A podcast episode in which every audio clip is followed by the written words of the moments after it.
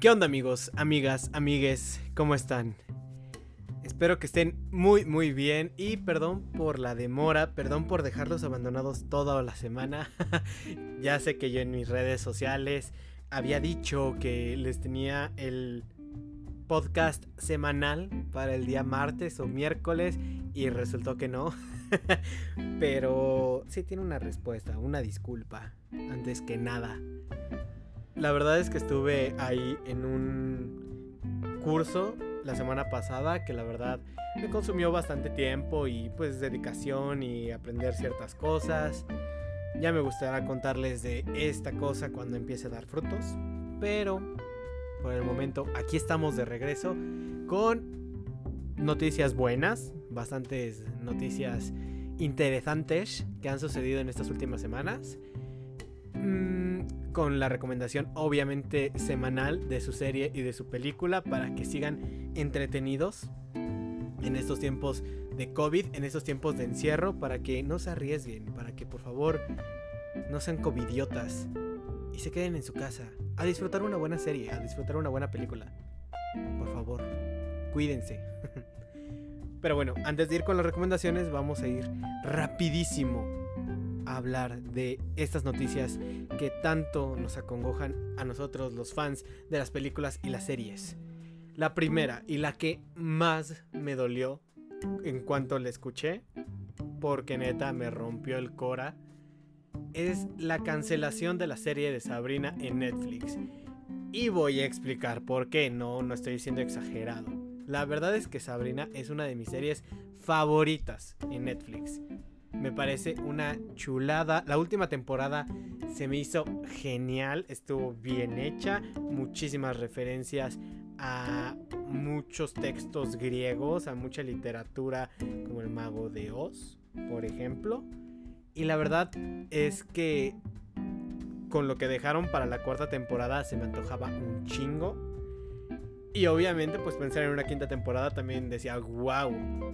Porque todo el mundo sabe que Sabrina y Riverdale comparten universo, entonces podría haber por ahí un crossover y claro que estaba el crossover pintado para la quinta temporada, pero no. Netflix dijo ALB, ahí la ven y nosotros nos deshacemos de Sabrina.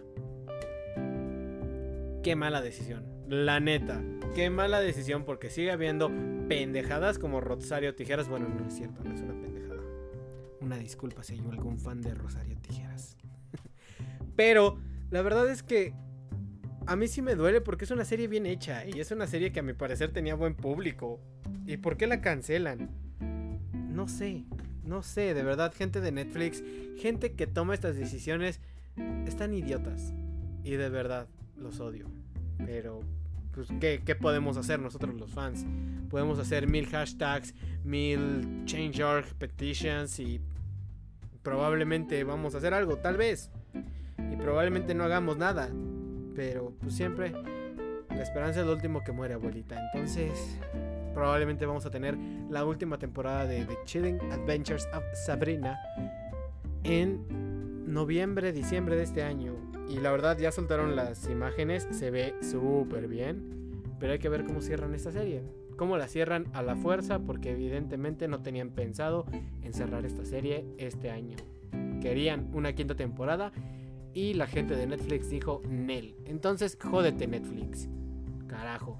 Por eso la gente se va a ir a Disney Plus por tus pendejadas. Ya. Ese fue mi descarga de ira de la semana. ok. Eh, la segunda noticia o la otra cosa que a mí me gustaría comentar con ustedes obviamente somos gente que nos gustan las historias en novelas gráficas o en otra forma de decirle cómics. No me considero alguien que compre muchos cómics, pero definitivamente este cómic lo voy a querer tener y lo voy a querer leer el día en el que salga, porque se ve que va a estar buenísimo. El nuevo cómic de las tortugas ninja, porque wow, wow, cómo se escucha para los que no sepan, la, el último cómic de las tortugas ninja que se va...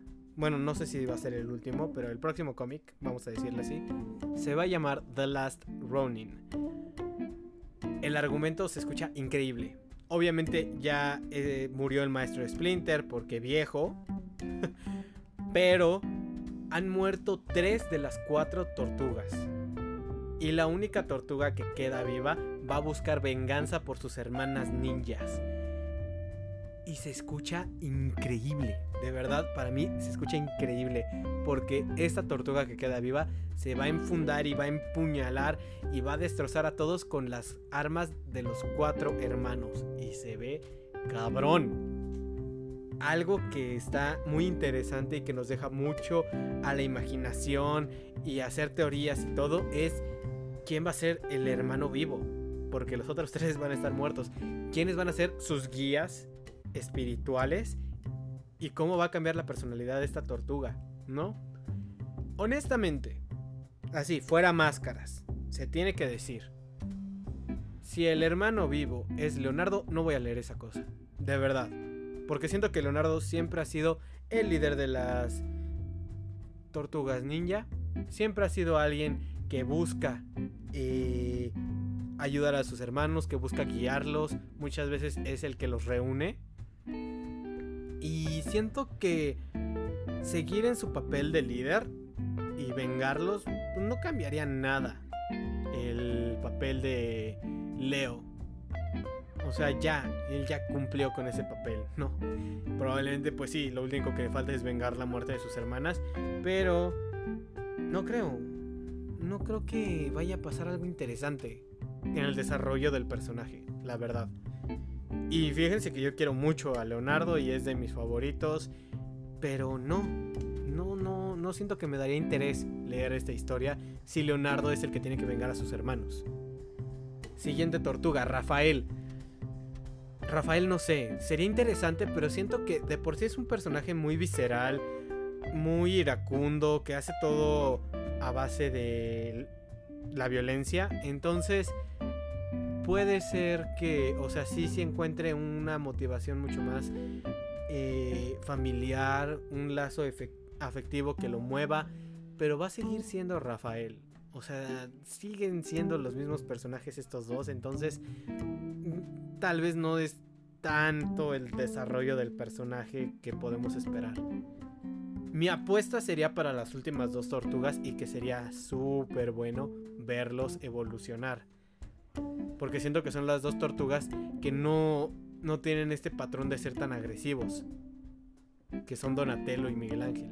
Para mí Donatello sería una gran opción porque siempre es el listillo del grupo, el que piensa antes de actuar, y quiero ver cómo es que alguien que es muy analítico, que a lo mejor no recurra a la violencia y que incluso pues su arma habla por él y prefiere ataques a distancia, no involucrarse tan tanto con el enemigo. Quiero ver a ese personaje cómo va a afectarle la pérdida de sus hermanos y cómo es que va a buscar venganza y cómo es que esto lo puede transformar. Aparte sería súper interesante porque sería alguien que trazaría un plan muy bueno. Entonces, para mí, Donatello es una muy buena opción. Y finalmente, y no porque me llame como él, pero de verdad Miguel Ángel para mí es la mejor opción para ser el protagonista, para ser la eh, tortuga viva, porque es la tortuga más emocional. Es la que siempre ha demostrado el afecto a sus hermanos, es la tortuga mucho más relajada.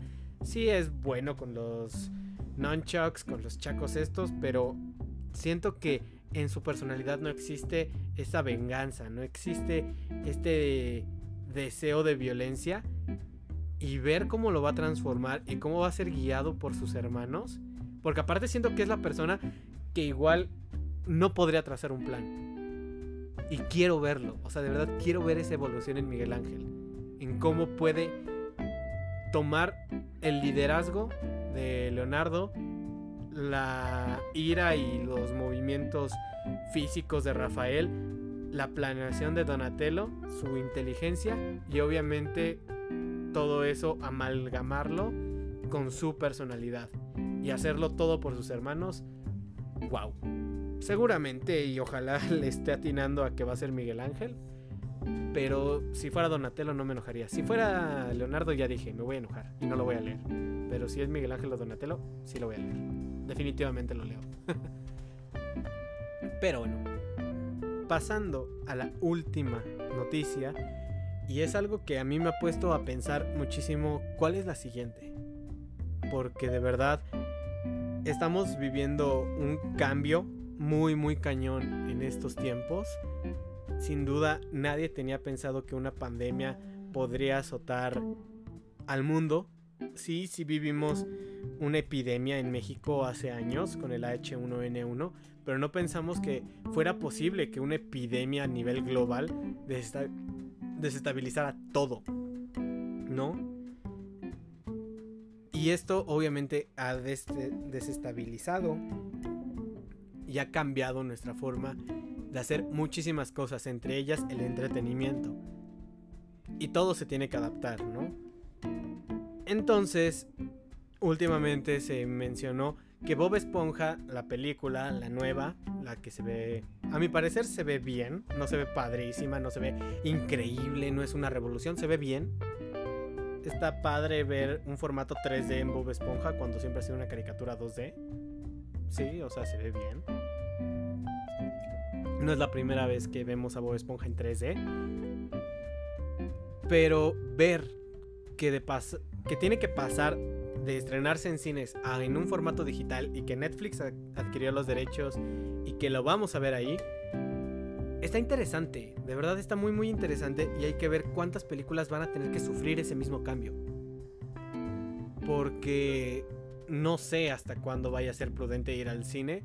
Es cierto que han abierto muchas plazas, han abierto muchos eh, complejos pero yo creo que hay que ser conscientes y hay que pensar con, con la cabeza, vaya. O sea, no, no vamos a irnos a meter al cine ahorita. O sea, ¿quién le cabría en la cabeza irse a meter al cine ahorita? Y yo soy muy fan del cine y de verdad lo primero que quiero hacer es ir saliendo al cine. Pero ahorita no. Evidentemente ahorita no quiero ir al cine. Así se estrene Mulan. Así se estrene Black Widow. Así se estrene Wonder Woman. Llámenme el estreno que ya debió haberse estrenado y que muero por ir a ver, no saldría al cine. Entonces, quién sabe cuántas películas deben de adaptarse también a lo mismo de Bob Esponja. Scooby-Doo, por ahí escuché que también tuvo que adelantar su estreno de forma digital. Aquí en México me parece que no ha llegado de forma digital.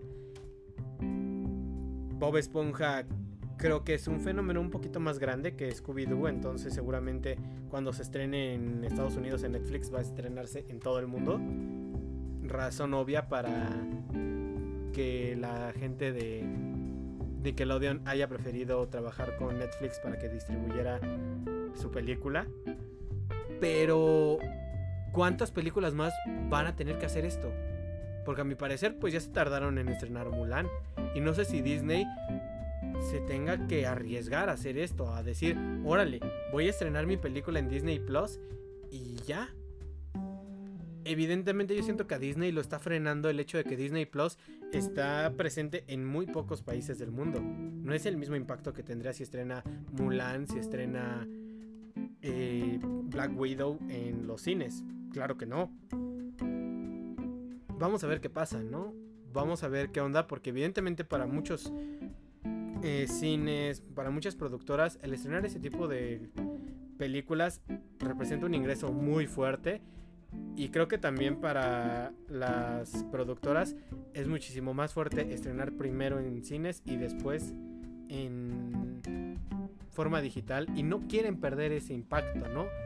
Onward o la de Unidos, que ya hablamos de aquí, ya hablamos aquí de esa película, se tuvo que estrenar en formato digital súper rápido porque era una película que sí, sí llegó a los cines y fue de hecho la película que más sufrió la pandemia, yo creo.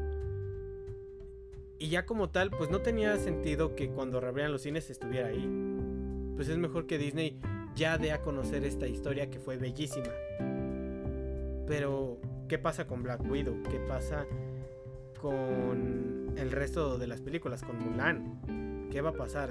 Yo creo que sí van a tener la estrategia de aguantarse y hasta que se pueda ir al cine y que sea prudente, al menos en la mayoría del mundo, pues sí estrenarla de forma presencial.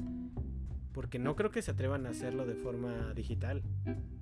Pero pues veremos, veremos cómo es que sigue avanzando y cómo nos seguimos adaptando a todo esto del coronavirus, ¿no?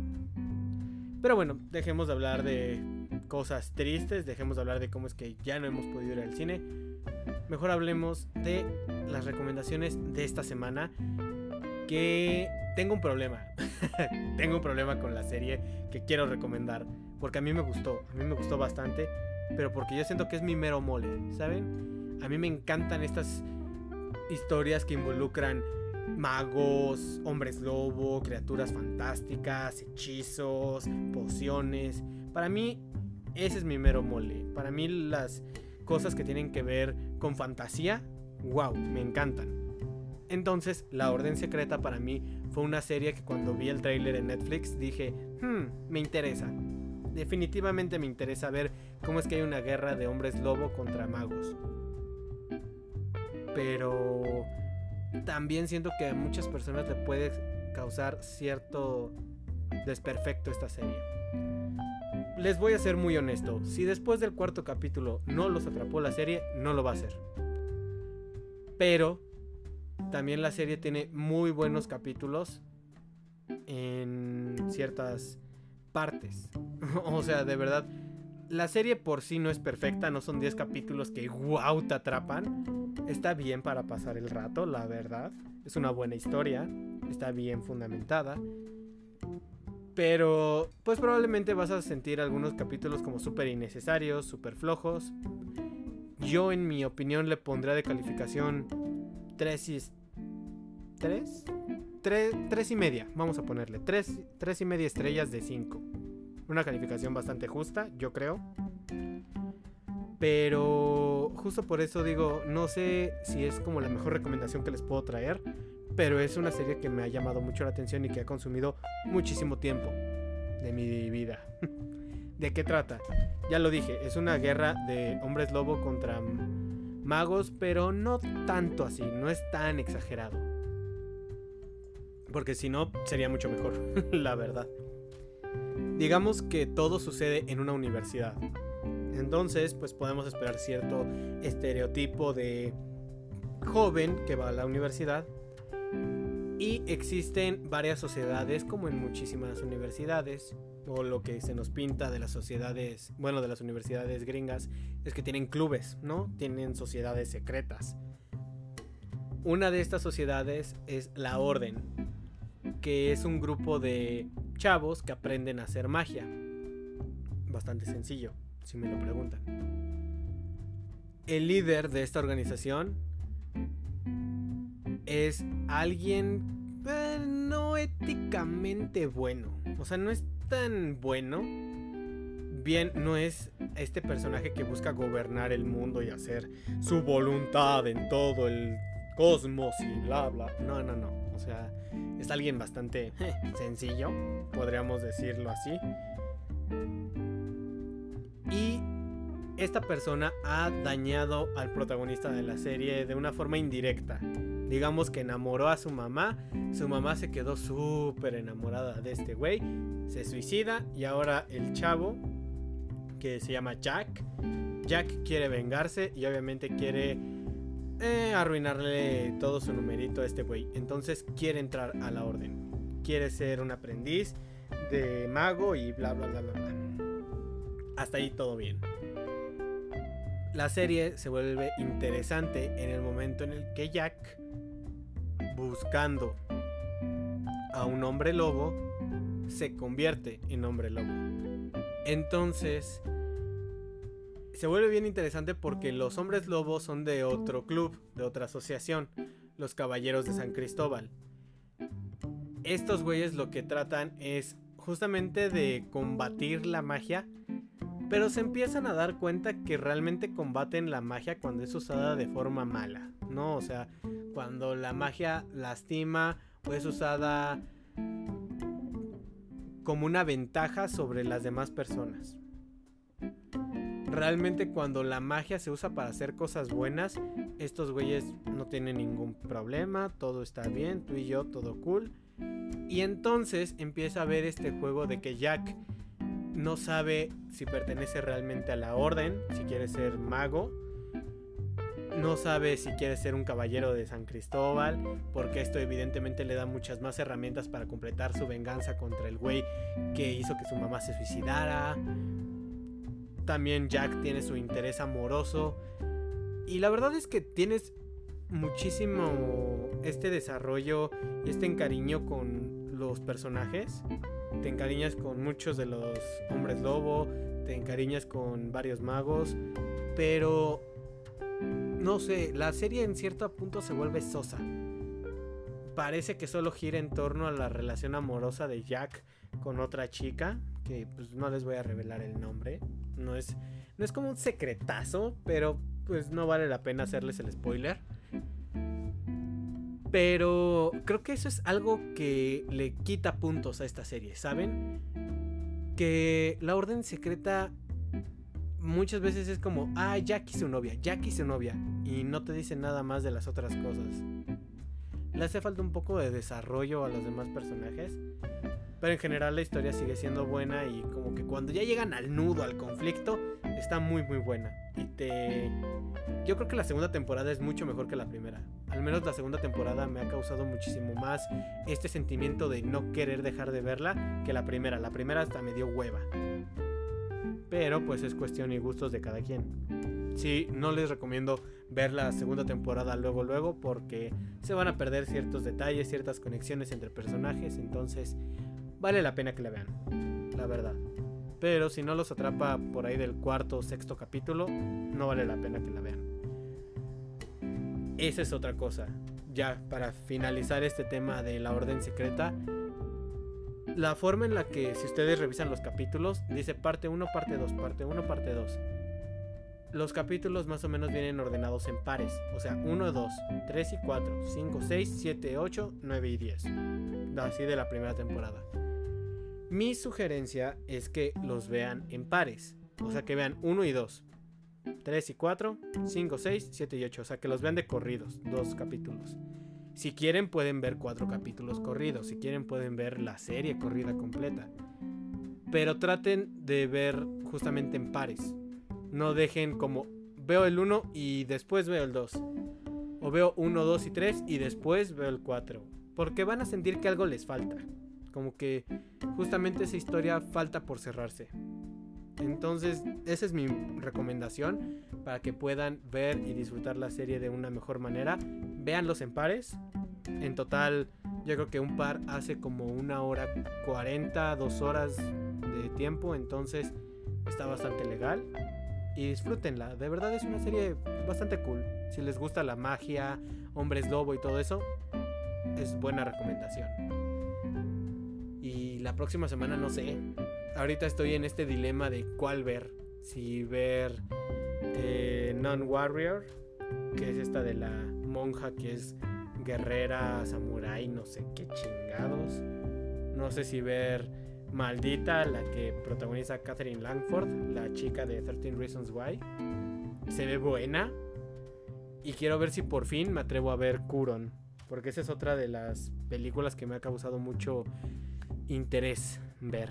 Pero pues no se me ha hecho todavía poder ver Kuro. Entonces, ahí si ustedes quieren que alguno que les que vea alguna en específico para que les, se las recomiende o no, mándenme sus comentarios y la veo por ustedes, claro que sí, de esas que les dije, porque al menos son las que más me interesa ver. O incluso si les interesa saber la opinión de otra serie, con muchísimo gusto, mándenmela y se las puedo dejar en el siguiente podcast, sin problema. Ahora sí, ya para finalizar, porque creo que ya llevamos bastante en este podcast. La película de esta semana es Fractura y es un peliculón. Señoras y señores, tienen que ver Fractura. De verdad, es una gran película.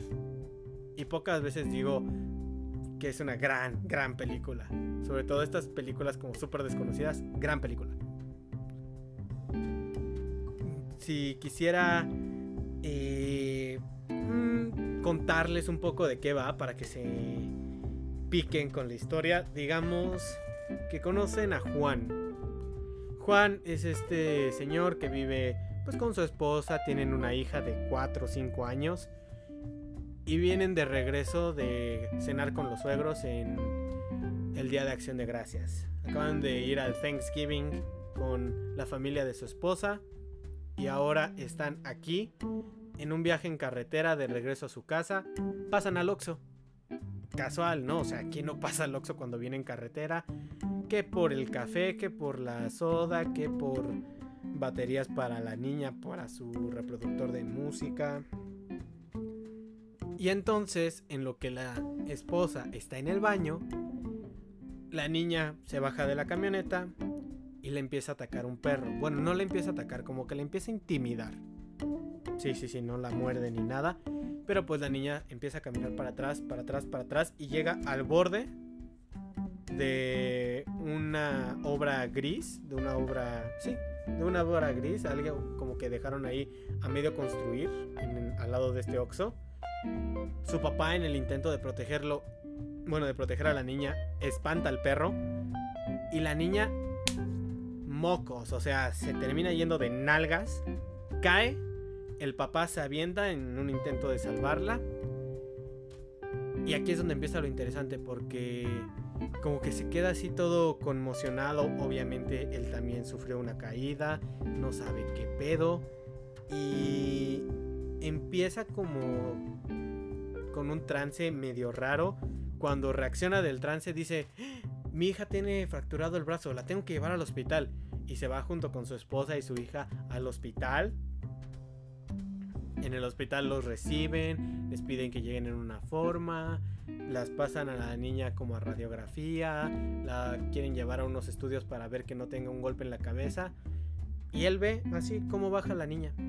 Se va a dormir a la sala de espera despierta y dice, oigan, ¿qué onda? ¿Dónde está mi familia? ¿Qué show? Ya, ya van a regresar y le dicen, señor, pues aquí no está su familia. Usted llegó solo, o sea, no sé qué pedo, qué, a quién busca. Usted llegó aquí, le cosimos la cabeza porque se pegó y ya. Y dice, no, no, no, no, no, pues ¿cómo? Si yo dejé aquí a mi nena, si yo les dejé aquí a mi niña, ¿cómo, cómo me dicen que no está? Y empieza algo bien, bien interesante que es esta, esta sospecha del Señor de que genuinamente han raptado a su familia, que las están privando de su libertad. Y obviamente eso jamás es bueno, ¿no? Porque siempre te deja este sentimiento de ansiedad de qué le va a pasar a mi familia. Estamos hablando de una niña de 4 o 5 años, estamos hablando de una señora como de treinta y tantos, 40 años. Obviamente pues están siempre expuestas a que las secuestren, a que las violen, a que las maten, a que les saquen los órganos. Es un hospital, entonces pues necesitan muchas veces órganos para trasplantes. Está muy muy interesante. Por favor, véanla, les va a gustar. El final está cabrón.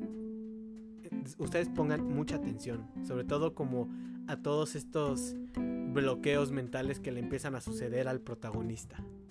Entonces, de verdad, véanla, disfrútenla, está súper cool. Y pues ya, eso es todo. Estas son las recomendaciones de esta semana.